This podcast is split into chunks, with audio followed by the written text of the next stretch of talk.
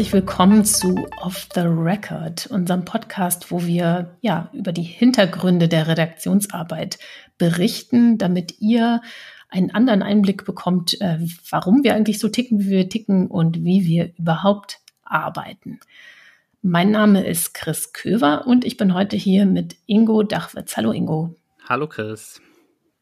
Genau, wir sind beide RedakteurInnen bei netzpolitik.org und wir sprechen heute über ein Thema, mit dem sich, äh, mit dem du dich, Ingo, in den vergangenen Wochen sehr intensiv beschäftigt hast. Sag doch mal, was du mitgebracht hast. Genau, ich habe eine Recherche mitgebracht, die mich die letzten Monate sehr beschäftigt hat und die Mitte Juli oder Ende Juli wir veröffentlicht haben.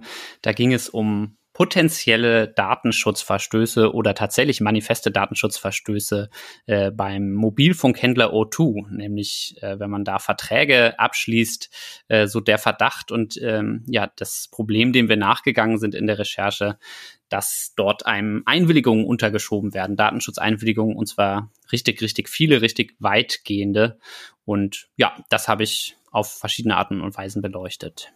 Genau, das ja dann gleich nicht ein Beitrag, sondern eine ganze Serie von Beiträgen dazu veröffentlicht bei uns. Aber ich würde gerne noch mal ganz an den Anfang gehen. Also was war für dich so der Ausgangspunkt oder wie bist du überhaupt auf dieses Thema aufmerksam geworden, dass du da misstrauisch geworden bist und angefangen hast, da weiter zu, zu äh, recherchieren. Mhm. Ja, tatsächlich ist es so gewesen, dass wir kontaktiert worden sind. Äh, wir haben vor Jahren bei netzpolitik.org schon mal eine Geschichte zum Einwilligungsschwindel bei Sparkassen gemacht. Äh, da hatte der Kollege Simon Rebiger, ähm, der damals studentischer Mitarbeiter bei uns war, aufgedeckt anhand von Dokumenten und Kundinnenberichten, dass die Sparkassen den Leuten zum, zur Einführung der DSGVO irgendwie sie mit unlauteren Tricks dazu zwingen, irgendwie Datenschutzeinwilligung zu geben. Und auf Grundlage dieser Geschichten hat sich, äh, haben sich Menschen an uns gewandt und haben gesagt, hey, wir betreiben O2-Shops. Äh, wir sind BetreiberInnen von O2-Shops, von Part sogenannten Partnershops von O2. Also die gehören nicht direkt zu O2, werden nicht von O2 betrieben, sondern sind so eine Art Franchise-Nehmer. Und von außen sieht das aber eben aus wie O2-Shops und sie vertreiben eben auch O2-Produkte und sagen, die haben gesagt, wir werden dazu genötigt, wir werden dazu gedrängt von O2, dass wir total viele Datenschutzeinwilligungen einholen müssen und wir wollen das Spiel nicht mitspielen. Und deshalb wenden wir uns jetzt an die Öffentlichkeit damit, weil wir uns sonst nicht zu helfen wissen. Das ist ja erstmal eine ganz schön harte ähm, Anschuldigung, aber wenn du sagst, es kamen dann gleich mehrere, ähm, war es so, dass sie sich dann zeitgleich an dich gewendet haben oder war das erst eine Person und du bist dann nochmal losgegangen? Weil das ist ja, wenn mehrere Leute quasi unabhängig voneinander mit der gleichen Geschichte kommen, ist es ja in der Regel auch schon ein recht gutes Zeichen, dass da was dran ist. Nee, genau. Es war in, der, in erster Linie war es eine Person, äh, die zunächst auf uns zugekommen ist und dann hat sie, haben sich daraus aber eben mehrere ergeben, weil wir sowas natürlich nicht, äh, ja, weil wir so, solche Anschuldigungen natürlich nicht irgendwie darauf basieren können, dass nur eine Person uns was sagt, auch wenn wir Dokumente gesehen haben, die eben sehr stark äh, ja, das belegen oder zumindest indizieren, dass das richtig ist, dass das stimmt, was die uns erzählt haben. Und wie bist du da vorgegangen? Also bist du, hast du dann angefangen, O2-Shops abzutelefonieren oder wie hast du dann weitere gefunden? Kannst du dazu was sagen? Ähm, nee, das kann ich, glaube ich, jetzt hier an der Stelle nicht sagen, äh, wie, wie ich die anderen, äh, wie ich die anderen gefunden habe, äh, weil das könnte sonst Rückschlüsse zulassen. Genau, Quellenschutz steht bei uns, ähm, hat einen sehr hohen Stellenwert. Genau, insofern gibt es manchmal leider ähm, bestimmte Punkte, über die wir dann nicht so viel sagen können, weil das eben wie jetzt, wie in diesem Fall, dann äh, ja ein Problem wäre für die Leute, die das Vertrauen in uns gesetzt haben, um mit uns zu sprechen. Okay, also darüber kannst du nichts äh, sagen, aber vielleicht kannst du noch mal ein bisschen was dazu sagen, worüber wir da eigentlich sprechen, also mhm. wie dieses Modell funktioniert, also mhm. diese warum sind die Franchise-Nehmer, warum haben die überhaupt so einen hohen, oder was ist da genau passiert und warum ist der Anreiz so hoch, diese Einwilligung bei Vertragsabschluss dann tatsächlich alle einzuholen? Mhm.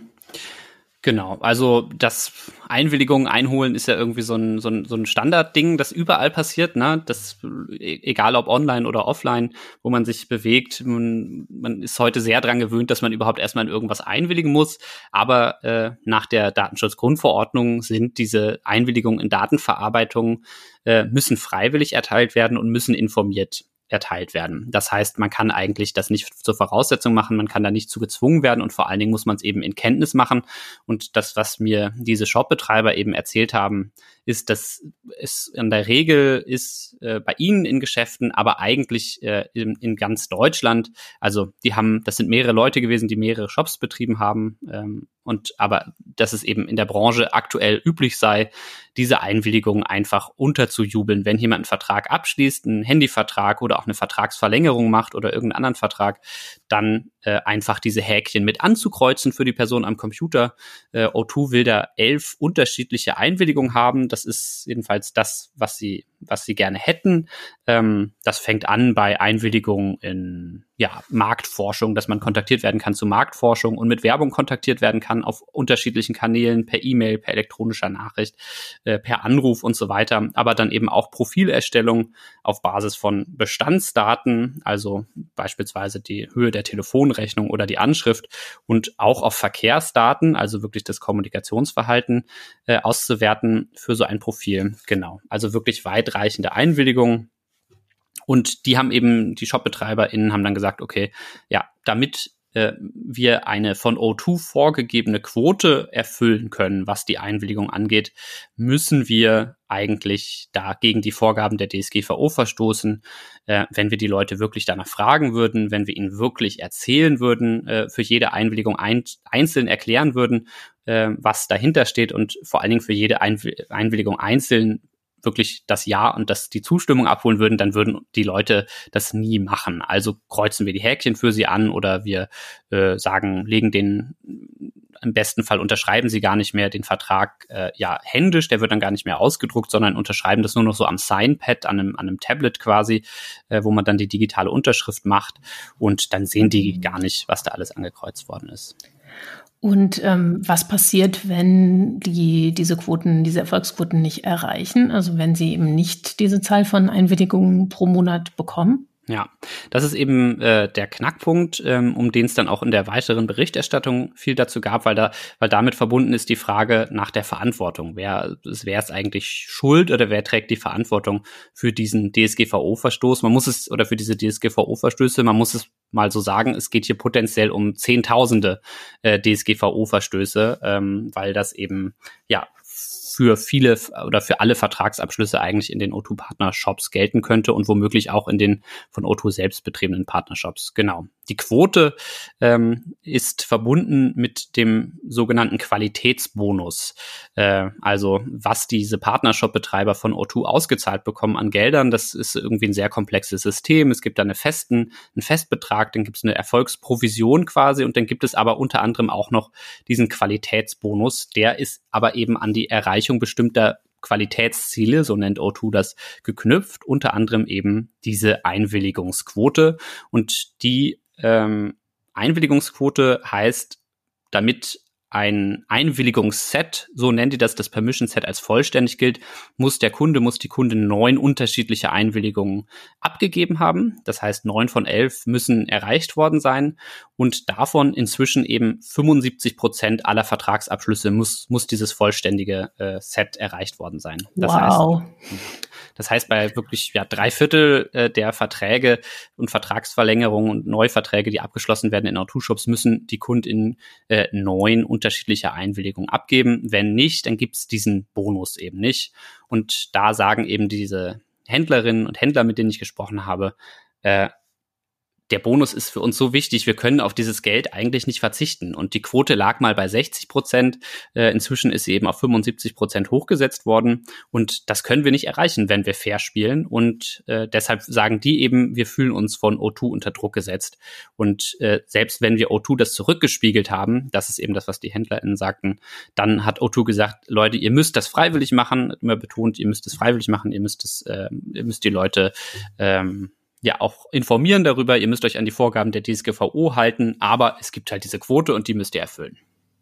Was ich mich gefragt habe, ähm, von welcher Größenordnung reden wir denn da eigentlich? Also weil, weil Bonus klingt ja so, so nice to have on top, da kriegt man noch was dazu.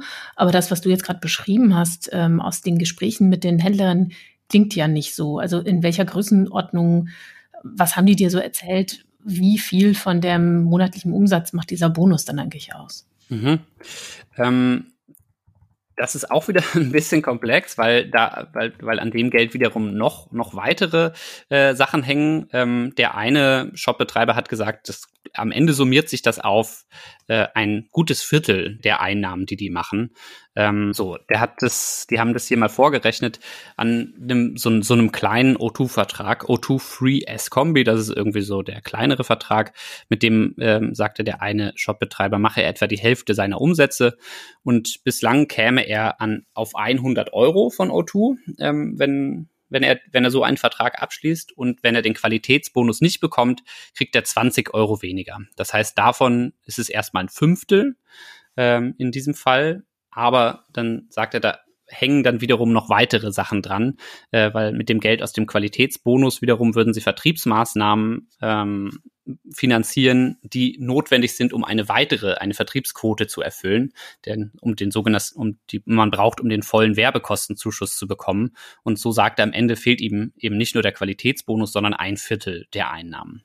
Also es klingt alles ziemlich kompliziert, aber auch so, als gäbe es halt wirklich einen, einen quasi einen gestaffelten Druck, der da aufgebaut wird, um die unterschiedlichen Zielsetzungen zu erreichen und ähm, als wäre dann tatsächlich ja da der ökonomische Druck, wenn man eben fair das sauber spielen wird, auch relativ hoch.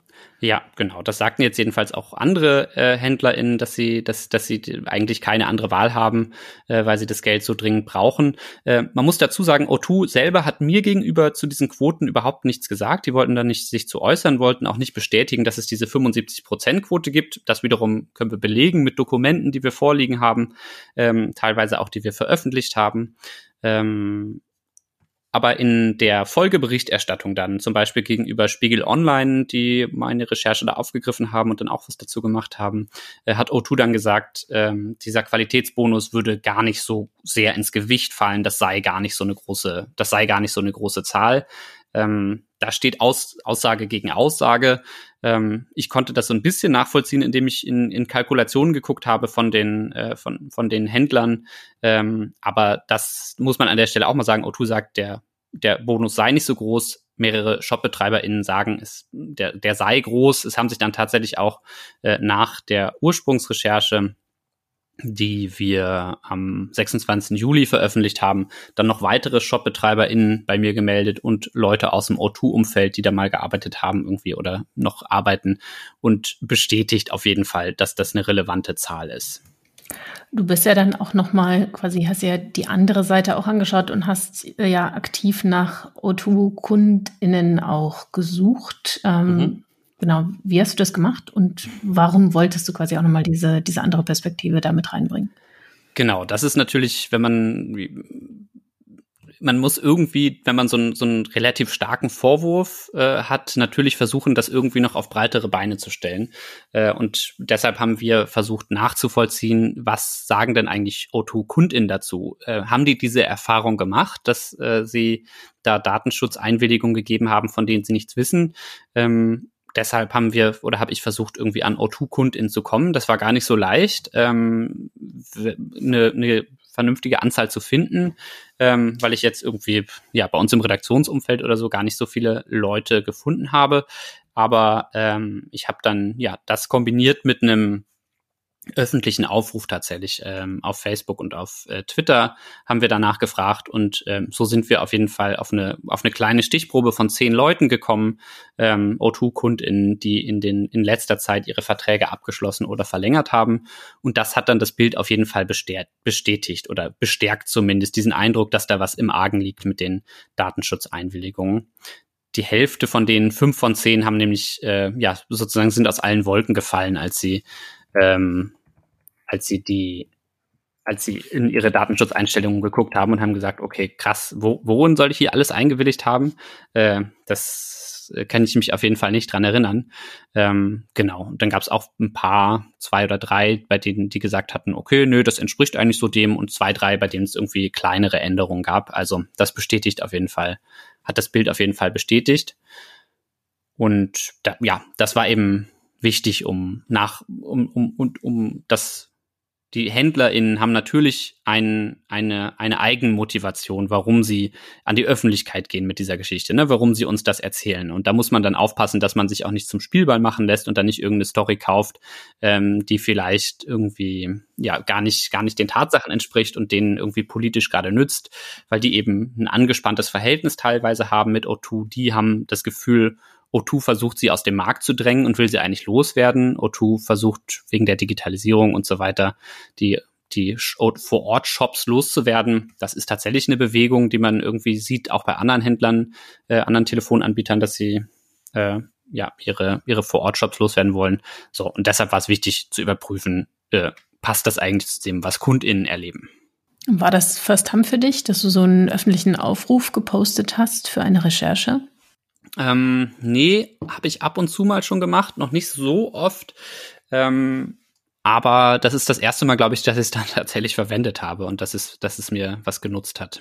Das ist ja immer so ein bisschen so eine Gratwanderung, weil man ja nicht zu viel, ähm, also man posaunt ja dann auch raus, hallo, ich recherchiere zu dem Thema. Ne? Und deswegen, ich erinnere mich, dass ich ein paar Mal in ähnlichen Situationen, wo ich eigentlich ähm, das gebraucht hätte, mir dann aber fünfmal Gedanken drüber gemacht habe, okay, aber wie viel verrate ich da jetzt quasi, dass ich dann überhaupt sage, okay, ich arbeite zu diesem Thema. War das, ähm, hat dir das Stress gemacht oder hast du darüber nachgedacht? Doch, auf jeden Fall. Und ich habe es dann tatsächlich auch so gemacht, dass ich nicht explizit nach O2-KundInnen gesucht habe in den Aufrufen, sondern dass ich äh, einfach gesucht habe und geschrieben habe, ich suche nach Leuten, die kürzlich ihren Mobilfunkvertrag verlängert haben oder neu abgeschlossen haben in dem Geschäft und habe dann quasi, als die Leute sich an mich gewendet haben, dann per DM, habe dann aussortiert diejenigen, die nicht bei, bei O2 waren, ähm, um dann nur an die zu kommen, damit eben nicht öffentlich bekannt ist, äh, okay, da recherchiert einer zu O2, ähm, weil ja, Gleichzeitig habe ich natürlich dann eh ein paar Tage vor der Veröffentlichung auch mich an die O2-Pressestelle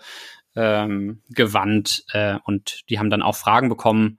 Ich habe dann unter anderem auf einen Videobezug genommen, wo der O2-Vizepräsident Rüdiger Baumann, ähm, der zuständig ist für die Beziehung mit den Partnershops und den Vertrieb, ähm, ja in so einer Partner-Session auf YouTube mit den äh, mit den PartnerInnen gesprochen hat und da auch nochmal quasi öffentlich bestätigt hat, äh, dass es diese Quote gibt und äh, gesagt hat, dass die Bedenken, die äh, einige ShopbetreiberInnen äußern würden, dass die ja nicht dass die nicht zutreffen würden, dass das schon ganz easy sei, äh, diese Quoten zu erreichen. Viele Shops würden ja auch eine Quote von 100 Prozent erreichen, also dürfte doch wohl eine Quote von 75 Prozent kein Problem sein. Und dieses Video zum Beispiel ist dann von YouTube verschwunden, äh, nachdem ich die Presseanfrage gestellt habe. Von daher denke ich, ist es schon ganz gut gewesen, da bei dieser Suche nach ProtagonistInnen nicht schon direkt klar zu machen, öffentlich zu machen, hier geht's um O2.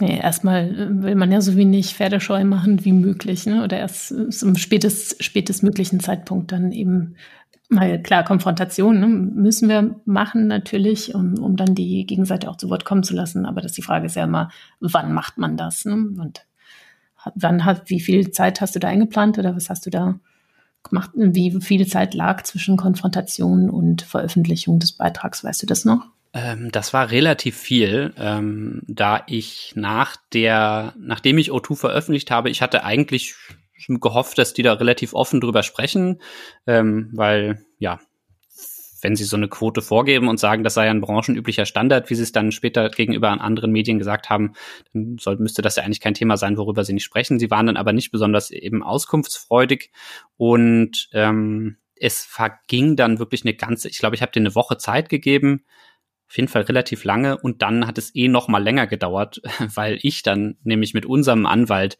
äh, noch ein paar Dinge zu klären hatte an dem Text. Das passiert ja bei uns, wenn wir solche Sachen veröffentlichen, wo wir äh, ja über einen Verdacht berichten gegen jemanden. Ähm, dass wir das auch juristisch prüfen lassen. Und ähm, ja, das hat, hat sich eine Weile hingezogen. Ähm, und dadurch ist, lag dann wirklich zwischen der Konfrontation und äh, meiner Veröffentlichung eine relativ lange Zeitspanne, glaube ich. Genau, über diese ganze Geschichte mit dem Anwalt würde ich gleich auch gerne nochmal mit dir sprechen, äh, wie, was da sozusagen der Prozess war für dich.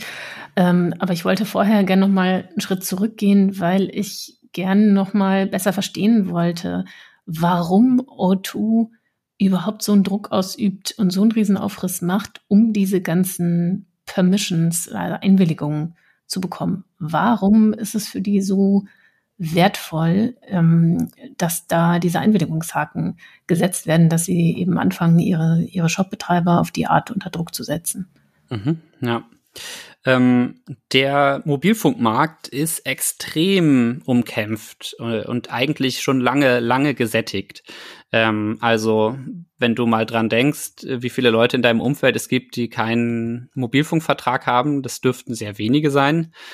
Ich kenne noch so ein paar Kita-Kinder, die haben, glaube ich, noch keine Mobilfunkverträge, aber dürft, dürft auch noch ein bisschen dauern, bis sie dann irgendwann mal welche abschließen. Genau, auch, auch wenn es einen Trend dahin gibt, dass auch immer jüngere äh, Menschen jetzt Smartphones bekommen oder Mobilfunkverträge haben, ähm, ist der Markt eigentlich gesättigt. Die Alten haben inzwischen auch alle ähm, ja, Mobilfunk oder überwiegend Mobilfunkverträge. So, und das heißt, ähm, das ist ein sehr umkämpfter Markt. Die Zahl der Mobilfunkteilnehmer in Deutschland ähm, liegt laut Bundesnetzagentur aktuell bei 152 Millionen ja, im ersten Quartal 2021. Das heißt, 152 Millionen Mobilfunkverträge ähm, gibt in Deutschland und vor drei Jahren lag die noch bei 132 Millionen. Das heißt, die haben jetzt irgendwie es geschafft, in den letzten äh, drei Jahren ähm, Telekom, Vodafone, äh, O2 und andere 100 20 äh, Millionen Mobilfunkverträge unter die Leute zu bringen. Die haben einen extrem hohen Vertriebsdruck, ähm, was bisweilen auch dazu zu so äh, ja, kuriosen äh, Dingen führt, wie äh, jetzt neulich aufgeploppt ist eine Nachricht, dass eine ähm, eine Vertrieblerin des Vodafone, äh, des, des, des Telefonica-Wettbewerbers Vodafone äh, sogar einer Katze einen Handyvertrag angedreht hat äh, gegen den, gegen, gegen die ist dann Vodafone wiederum gerichtlich vorgegangen. Ähm, genau, aber das ist ja einfach ein sehr umkämpfter Markt und die Hoffnung ist eben, dass sich mit der mit den Einwilligungen lässt sich eben der Vertrieb verbessern, weil man sich das Recht geben lässt, eben Leute zu kontaktieren äh, auf allen unterschiedlichen Kanälen mit Werbung, Produkte auf die Personen zuzuschneiden auf Basis ihre, ihres Telefonverhaltens, auf Basis ihres, ähm, ja, auf, auf Basis ihrer Daten.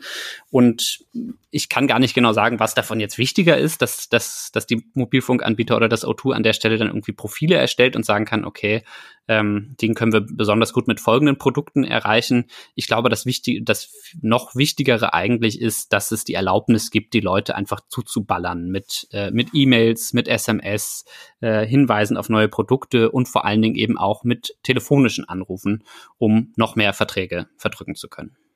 Da haben wir übrigens auch sowohl für O2 als auch für, für Telekom als auch Vodafone äh, im, im Rahmen der Reihe dann noch einen praktischen Leitfaden veröffentlicht, äh, wie man die Datenschutzeinstellungen bei eben den drei führenden äh, ja, Telefonanbietern oder Mobilfunkanbietern checken kann und wie man sie ausstellen kann, verlinken wir einfach mal mit für diejenigen, die das auch mal prüfen wollen. Genau, also wenn ihr diesen Stress auch habt, dann äh, schaut euch das an bei uns auf der Seite, wo ihr das Zeug wieder loswerdet. Genau, aber du hast gerade schon angesprochen, die Sache mit dem Anwalt, da würde ich gerne nochmal drüber sprechen, weil das ja, ähm, ja für diese, die Recherche ja anscheinend auch ziemlich viel Zeit gekostet hat. Du hast gemeint, das war eigentlich gegen Ende warst du dann vor allem noch mit ihm zugange. Was genau, welche Rolle hat das gespielt? Wie und wie war diese Erfahrung für dich, da tatsächlich sie in der Recherche so erstmal rechtlich abklopfen zu lassen. Ja, äh, das war jetzt ich tatsächlich dadurch dass ich jetzt selber gar nicht so häufig investigative Sachen veröffentliche, ähm, war das für mich jetzt auch erst das zweite Mal. Und wie beim ersten Mal war es jetzt auch so, dass die erste Rückmeldung vom Anwalt ähm, dann erstmal richtig niederschmetternd war, äh, weil der gesagt hat, okay, gut, das kannst du so nicht veröffentlichen. Äh, das, äh, da musst du noch ganz viele Dinge ändern, wenn, ja, wir, lass uns mal schauen, wie wir den, wie wir den Text irgendwie rechtssicher abklopfen können, ähm, so dass ich sage, ähm, ich bin bereit, dich zu verteidigen oder ich, ich, ich halte den Artikel jetzt für wasserdicht. Willst du einmal sagen, wer unser Anwalt ist?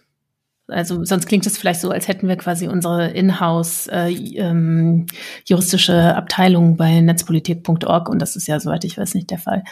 Äh, nee, das ist noch nicht der Fall. Ähm, genau, ähm, wir haben, arbeiten seit vielen, vielen Jahren zusammen mit Thorsten Feldmann, ähm, der bei JBB ist. Ähm, der hat ja uns schon in verschiedensten Verfahren vertreten und äh, ja berät uns vor Veröffentlichung äh, von kritischen Artikeln. Genau, und das heißt, du, du wusstest dann irgendwann, okay, das ist, oder hattest den Eindruck, das wäre ganz gut, dass er da mal drüber schaut und hast gesagt, hallo Thorsten Feldmann, ich habe hier einen Beitrag, kannst du den bitte mal genau. für uns gegen? Ja, richtig. Also äh, ja, das war einfach klar mit den Anschuldigungen, die hier gegenüber O2 gemacht werden. Ähm, auch wenn ich natürlich versucht habe, im Artikel irgendwie klarzumachen, dass das die Perspektive und die Vorwürfe der HändlerInnen sind, mit denen ich gesprochen habe und dass es klar objektiv nachweisbar diese Quote gibt, aber dass O2 eben sagt, äh, wir achten darauf und äh, wir, wir, wir dulden auch keine Verstöße bei unseren, bei unseren Vertriebspartnern. Ähm, auch wenn ich versucht habe, das klar darzustellen, äh, ist es dann eben doch, äh, sind es massive Vorwürfe, also tausendfacher oder zehntausendfacher DSGVO-Verstoß. Das kann halt auch einfach richtig teuer werden ähm, für, für so eine Firma. Äh, genau, deshalb war es eben wichtig, das abzuklären. Und ja, ich bin Thorsten Feldmann da sehr dankbar ähm, für die Unterstützung, die er da gegeben hat. Das sind dann. Und meinst dein erstes Feedback war erstmal so, nee, so nicht. ja, genau. Das war, war beim im ersten Text dann auch schon so, äh, genau, dass er gesagt hat, okay, da, da mal langsam, ähm, so, so geht's nicht. Ähm, genau, das sind dann so Sachen wie, dass man eben mehrfach eigentlich darstellen muss, dass, äh, dass, dass, ähm, dass man O2 gefragt hat und wie die sich dazu äußern, sozusagen zu den Vorwürfen, dass es zum Beispiel nicht reicht, das nur an einer Stelle mal zu sagen, sondern dass man es eigentlich mehrfach klar machen muss, dass man, äh, ja, dass man ihnen die Möglichkeit gegeben hat, Stellung zu nehmen und dass sie sich nicht dazu äußern oder wie sie sich dazu äußern, ähm, in Teilen, ja, oder wenn sie Dinge abstreiten oder dass man eben auch deutlich macht, was man nicht nachvollziehen kann. Also wir haben ja eben schon drüber gesprochen, über die Frage, wie groß ist der finanzielle Druck durch diesen Qualitätsbonus. Ähm, da musste ich dann eben sehr deutlich machen, das ist die Aussage der Händlerinnen und Händler und O2 sagt was anderes möglicherweise. Und ich kann es aber nicht endgültig überprüfen, sondern eben sehr deutlich attribuieren, woher diese Vorwürfe kommen und nicht so tun, als sei das eine endgültig bewiesene Sache, über die ich dann nur faktisch berichte. Genau. Ich glaube, Verdachtsberichterstattung ist der, ist der äh, juristische Fachbegriff an der Stelle, oder? Äh, es klingt auf jeden Fall passend. Ich weiß nicht genau, ob Verdachtsberichterstattung, ich kenne es Verdachtsberichterstattung eigentlich nur aus dem Bereich, wenn man über Verdacht gegenüber Personen äh, berichtet. Aber das, nee, wahrscheinlich passt es auch, passt es, passt es, ist es an der Stelle auch Verdachtsberichterstattung. Ja. Okay, aber Disclaimer, wir sind beide keine AnwältInnen und haben auch keine juristische Ausbildung. Insofern, falls ihr eine juristische Ausbildung habt und das grob falsch gewesen sein sollte, schreibt es uns in die Kommentare bitte. Genau, ja. Und das ist halt ja, ja, weiß nicht, ich bin da sehr dankbar eben für die Unterstützung, die wir bekommen und ähm, ja auch für die für die Ratschläge oder für die Hinweise, die es dann gibt. Das ist ja dann auch nicht so, dass der äh, Anwalt dann einem irgendwie Formulierung sagt und so musst du es formulieren, sondern er sagt nur, was sind die Probleme und äh, die Arbeit muss man dann natürlich irgendwie selber machen. Man muss sich dann selber ausdenken, wie man es ähm, wie man es lösen kann. Und, und, der zweite Entwurf war dann okay oder wie, wie viele Runden musstest du dann noch machen? Ich glaube, den zweiten Entwurf, da hatte er dann nur noch Kleinigkeiten und dann, dann habe ich die abgestellt und dann, dann ging das auf jeden Fall. Ja. Aber ich stelle mir das eben auch beruhigend vor, durchaus. Also wenn man dann Publish drückt und weiß, man hat das vorher genau, vom ja. Anwalt prüfen lassen. Ja, War das genau. So? Also ja, auf jeden Fall. Das ist das Gefühl ist dann sehr gut. Vor allen Dingen dieses Mal war es nicht so, aber bei der ersten Geschichte, glaube ich, hatte er tatsächlich auch irgendwie gesagt, äh, okay, so in diesem Zustand des Artikels bin ich bereit, dich zu verteidigen oder das, das zu übernehmen, wenn es angegriffen wird von der Gegenseite. Ähm, weil das ist ja die Perspektive, die der Anwalt dann einnimmt äh, bei, bei so einer Prüfung. Äh, wo ist so ein Text angreifbar? Ähm, wo, wo kann man dazwischen gehen? Und das Gefühl, ähm, ja, da ja, genau. Man muss aber auch dazu sagen, es ist jetzt nichts passiert bislang. Äh, also O2 hat, ähm, so wie sie darauf reagiert haben, haben jetzt keine Anwälte vorgeschickt oder haben auch, äh, sondern haben eben eher versucht, das aufzugreifen und haben das ganz klug auch ähm, versucht dann zu wenden in der Berichterstattung. Es gab dann irgendwie bei Spiegel und bei anderen, ein paar anderen Medien, ähm, ja, Folgeberichterstattung dazu, die das aufgegriffen haben. Und die haben dann gesagt, ah, okay, krass, da haben wir offensichtlich ein Problem mit unseren Händlern, äh, mit den VertriebspartnerInnen, da müssen wir dann nachgehen. Und wir machen das ja auch schon bei uns, wir lassen das nicht zu, bei uns ist Datenschutz total wichtig. Und ähm, wir gehen ja, wir, wir, wir machen Prüfungen bei unseren Händlern und sobald uns Beschwerden oder Fälle vorliegen, das ist bislang nicht der Fall, aber sobald uns das vorliegt, gehen wir dem nach und ahnden das. So, die haben also quasi dann gesagt, sind nicht auf den Punkt mit der Quote eingegangen, ähm, sondern äh, haben, haben das eben als Problem der einzelnen Vertriebspartnerinnen äh, besprochen. Können, da können wir gleich auch nochmal zur, ganz kurz zu kommen, vielleicht, äh, was sich dann getan hat nach meiner Berichterstattung. Aber ich wollte noch einen Punkt sagen zu der anwaltlichen Prüfung. Ähm, das ist ja durchaus ein größeres äh, Thema, das in letzter Zeit auch an Dramatik gewonnen hat, das juristische Vorgehen gegen Berichterstattung.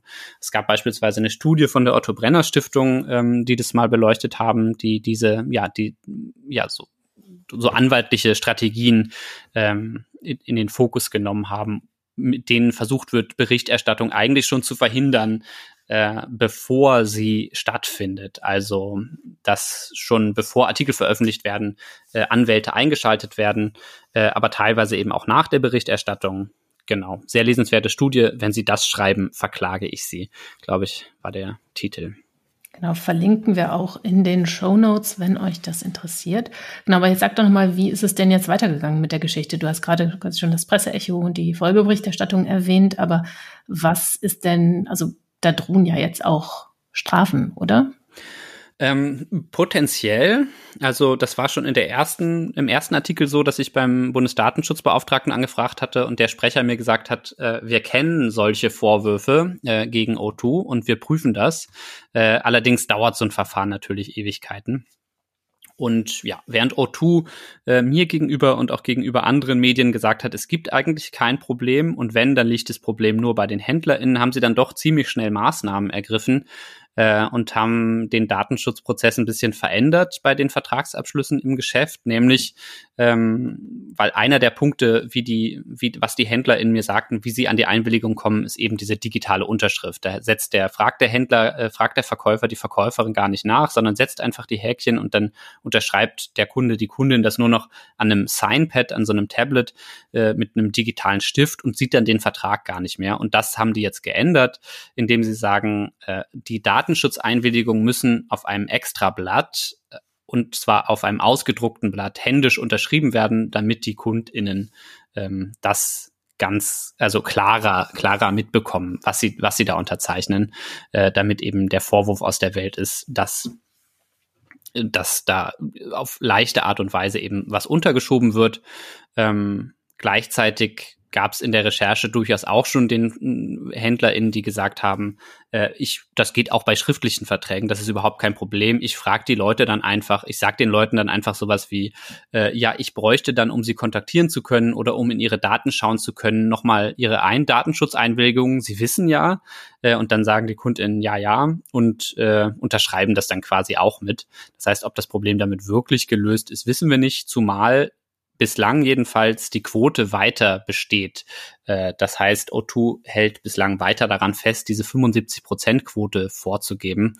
Und äh, das sa sagen mir äh, die HändlerInnen, aber ähm, haben mir auch unterschiedliche ExpertInnen und Juristen dann gesagt, die ich für den Artikel befragt habe, löst das Problem wahrscheinlich eigentlich nicht. Solange der ökonomische Anreiz so stark bleibt, möglichst viele Einwilligungen einzuholen, äh, erschwert man es jetzt zwar, diese Einwilligung einzuholen macht es für die HändlerInnen schwerer, aber das Problem wird eigentlich nicht gelöst.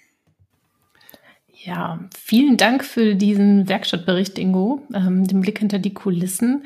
Äh, ja, wenn ihr jetzt fandet, das klingt aber ganz schön aufwendig, ähm, dann sagen wir, ja, das ist auch ganz schön aufwendig und das finanziert ihr, indem ihr an netzpolitik.org spendet. Vielen Dank dafür an dieser Stelle und das bringt uns aber auch gleich zum nächsten Blog im Podcast, nämlich die ähm, aktuelle Finanzlage. Ingo, willst du dazu noch was sagen? Genau, normalerweise sprechen wir an dieser Stelle ja immer mit unserer Geschäftsführerin Stefanie Talaska. Ähm, das klappt in dieser Woche nicht. Die hat wohlverdienten Urlaub, deshalb ähm, ganz kurzer Ausblick von mir auf die Zahlen. Der Transparenzbericht für den Monat Juli ist noch nicht veröffentlicht. Das kommt in den nächsten Tagen, aber ich gebe schon mal trotzdem so einen kurzen Einblick.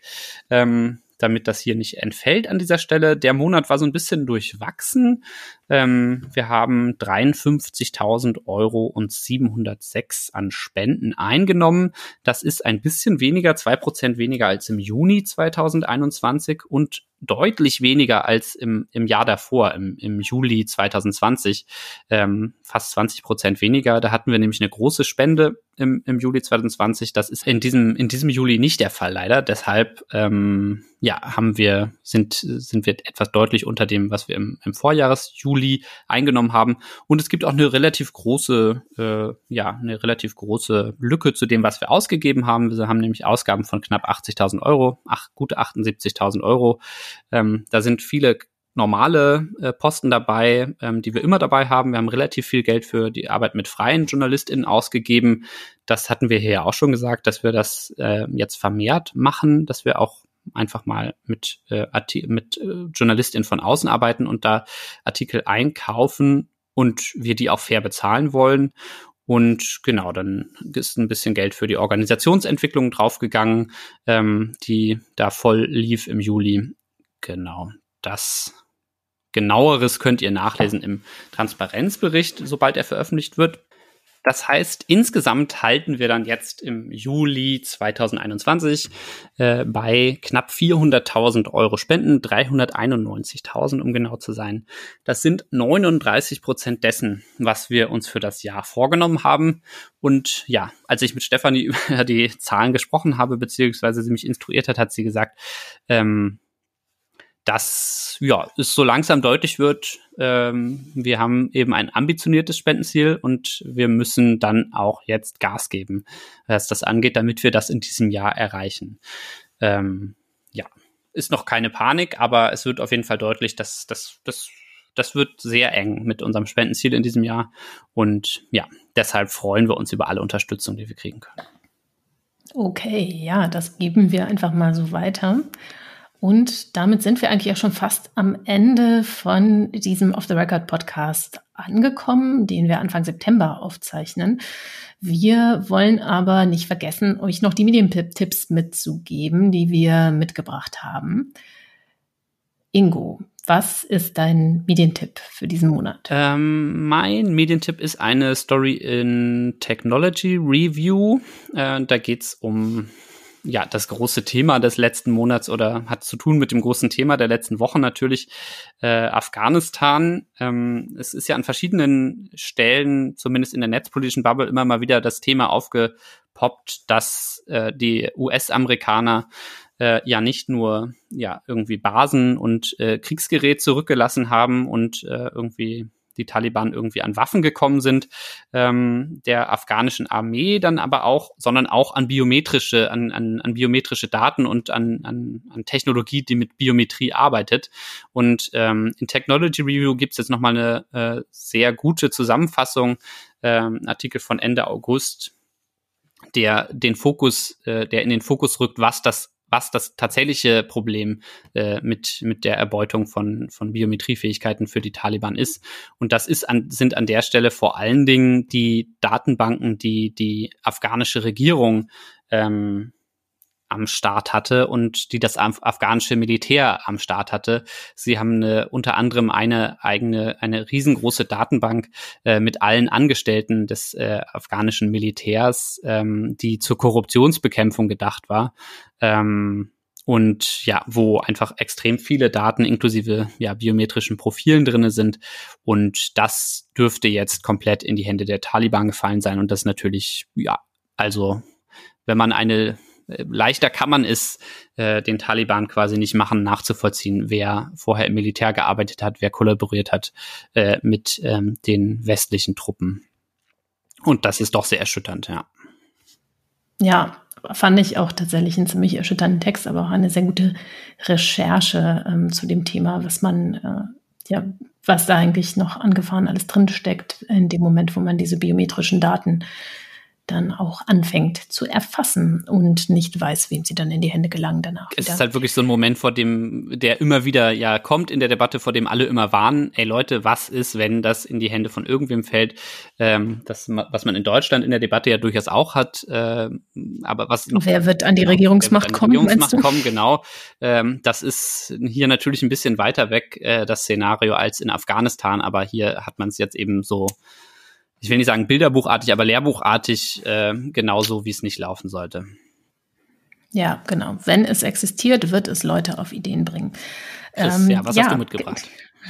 Ich habe ähm, tatsächlich auch ein, aus einem US-amerikanischen Medium eine, einen Beitrag mitgebracht, der mich ziemlich beeindruckt hat in diesem Monat. Ähm, der ist aus Wired, eine sehr äh, ausführlichere Recherche zu einem Programm, das heißt Narcs Care, von dem ich ehrlich gesagt davor noch nie irgendetwas gehört habe, aber ich interessiere mich ja oder beschäftige mich ja auch für Netzpolitik unter anderem schon länger mit Algorithmen, äh, algorithmischen Entscheidungen, automatisierten Entscheidungen und dem potenziellen, dem Potenzial für Diskriminierung, das da drin steckt. Und da gibt es ja viele haarsträubende Beispiele, gerade aus den USA, aber das war jetzt tatsächlich eins, das ich bis dahin noch gar nicht auf dem Schirm hatte. Da geht es nämlich um die Abgabe von Schmerzmitteln.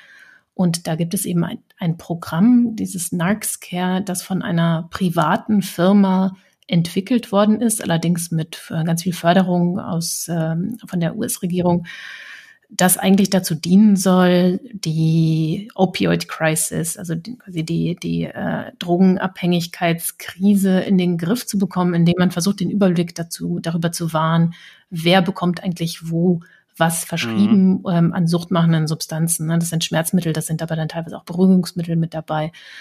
Und ähm, ja, dafür gibt es in den meisten US-Staaten inzwischen Datenbanken, das wusste ich auch nicht, aber vor allem dieses Programm, das dann eben in Krankenhäusern, aber auch in Arztpraxen einfach läuft und wo dann die ähm, ja, Ärztinnen, Ärzte oder auch Apothekerinnen einfach ausgespuckt bekommen, ah, das ist der, die rufen dann eben den Namen auf und sehen, das ist halt der, ich weiß nicht mehr genau den Namen, Drug Addiction Risk Score, den die Person wow. hat.